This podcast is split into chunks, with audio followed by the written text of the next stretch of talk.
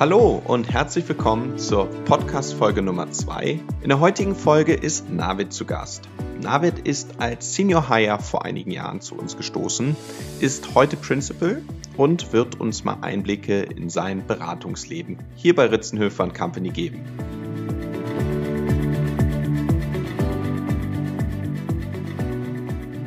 Herzlich willkommen, Navid. Silvan, danke dir, dass ich da sein darf. Ich freue mich, Teil dieser Podcast-Serie zu werden. Erzähl mir nochmal kurz, wer bist du und seit wann bist du eigentlich dabei? Mein Name ist Navid Angesa. Ich bin jetzt seit auch nunmehr sechs Jahren bei der Firma Ritzenhöfer habe einen betriebswirtschaftlichen Hintergrund, habe an der Uni in Maastricht studiert, bin nach dem Studium bei einer ähm, Unternehmensberatung eingestiegen, die den Fokus auf Einkauf und Supply Chain Management hatte, hatte zu der ganzen Zeit aber bereits auch Kontakt zu den späteren Gründungsmitgliedern von Ritzenhofer Company, äh, begründet in meiner Tätigkeit als studentischer Mitarbeiter. Ach, Forschung, so lange schon. Ja, tatsächlich. Forschungsinstitut für Rationalisierung in Aachen, äh, den Stefan Bleck, den Markus Willnert, Peter Leing und wahrscheinlich noch viele andere Kollegen, die mir gerade nicht einfallen, dort schon kennenlernen dürfen. Und so ist der Kontakt nie verloren gegangen. Und als ich dann gehört habe, dass die alle hier zusammengekommen sind in der Runde, war das natürlich für mich auch interessant, mit einzusteigen. Ja, total, verstehe ich. Wenn du jetzt auf die Jahre zurückblickst und äh, du hattest ja vorher schon äh, die Erfahrung, bist als Seniorkollege bei uns eingestiegen, was würdest du denn sagen, funktioniert hier anders, als du es gewohnt warst? Das ist eine gute Frage. Wenn man Berufserfahrung hat, lernt man Unternehmen kennen, lernt die Geschäftsprozesse, Strukturen, Vorgaben, Rahmenbedingungen, die dort gesetzt werden, kennen und orientiert sich daran und arbeitet daran. Das Besondere, äh, so wie ich es erfahren habe bei Zinhöfer, ist tatsächlich, dass sehr viel Freiraum gegeben wird, sehr viel Gestaltungsmöglichkeit. Äh, das heißt, dass es keine starren Strukturen gibt. Natürlich gibt es gewisse Organisationsmerkmale, sonst äh, funktioniert es nicht, aber es gibt keine so starren Strukturen, wie man es üblicherweise kennt. Und wenn man als erfahrener Kollege, der eine Perspektive darauf hat, was äh, man gerne machen möchte, was die eigenen Stärken sind, was vielleicht auch die eigenen Schwächen sind, glaube ich, vor dem Hintergrund, dass wir im Markt mit den ganz großen Strategieberatungen spielen und auch zu den Pitches eingeladen werden. Das heißt, dort auch natürlich mit entsprechender Professionalität und Expertise agieren, ist dieser Kontrast dann in unserer Nische, die wir hier in Mettmann in der Villa haben, erfrischend und stärkt einen auch, das ähm, so ähm, durchzuziehen und, und fortzuführen.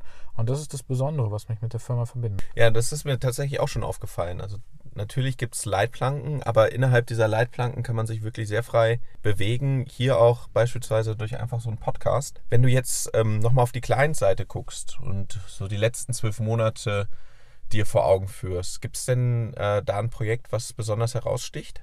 Ja, ich war in den letzten zwölf Monaten insbesondere in einem Transaktionsprojekt unterwegs.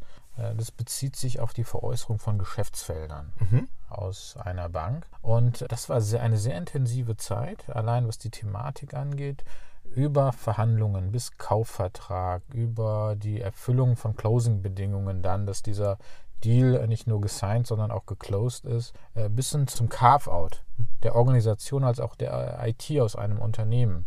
Äh, das begleiten zu dürfen vom Anfang bis zum Ende und das dann auch noch mit relativ innovativen Methodiken mhm. zu tun. Das hat ihm eine besondere Würze gegeben. Innovative Methodiken in dem Sinne, dass wir das alles mit Methoden aus dem agilen Baukasten gemacht ah, haben. Mhm. Das heißt, es gab äh, regelmäßig acht Wochen Sprintplanungen. Mhm. Es gab jeden Montag eine Commitment-Runde, jeden mhm. Tag so ein Stand-up, wo crossfunktional alle Beteiligten zusammengekommen sind und die konkreten Aktivitäten äh, durchgesprochen haben, was ansteht. Und das hat das sehr dynamisch, aber auch am Ende erfolgreich äh, gemacht. Cool. Und zum Abschluss hast du noch einen Tipp an unsere Bewerber? Beratung ist People Business. Das heißt, was man, äh, worauf man eher achtet, ist, wie realistisch kann sich der Bewerber einschätzen? Was sind meine Stärken, was sind meine Schwächen? Was kann ich eigentlich einbringen äh, in die Organisation? Äh, wie, wie kann ich einen Beitrag leisten, um Wert zu stiften? Und wenn man da eine realistische Perspektive auf sich selber hat, wenn man in seinem Lebenslauf auch nachgewiesen hat, dass man an der einen oder anderen Stelle auch sehr aktiv war, gestaltet hat, sich eingebracht hat, dann glaube ich, ist das schon mal eine gute Grundvoraussetzung. Ganz profan vielleicht, natürlich noch Cases Teil eines solchen äh, Bewerbungsgesprächs. Äh, das heißt, man sollte vielleicht die Grundrechenarten nochmal ein wenig auffrischen. Man sollte sich nochmal überlegen, wie strukturiere ich einen Sachverhalt, wie gehe ich analytisch vor und wie kann ich das präzise kommunizieren. Und wenn man das nochmal, äh, glaube ich, auffrischt und wenn man dann authentisch da ist, sich realistisch einschätzen kann, dann ist das schon mal ein guter Antritt für so ein Bewerbungsgespräch. Super, ganz lieben Dank. Ich glaube, das sind sehr wertvolle Tipps zum Abschluss noch gewesen und dir noch einen guten Tag. Silvan, danke, dass ich da sein durfte.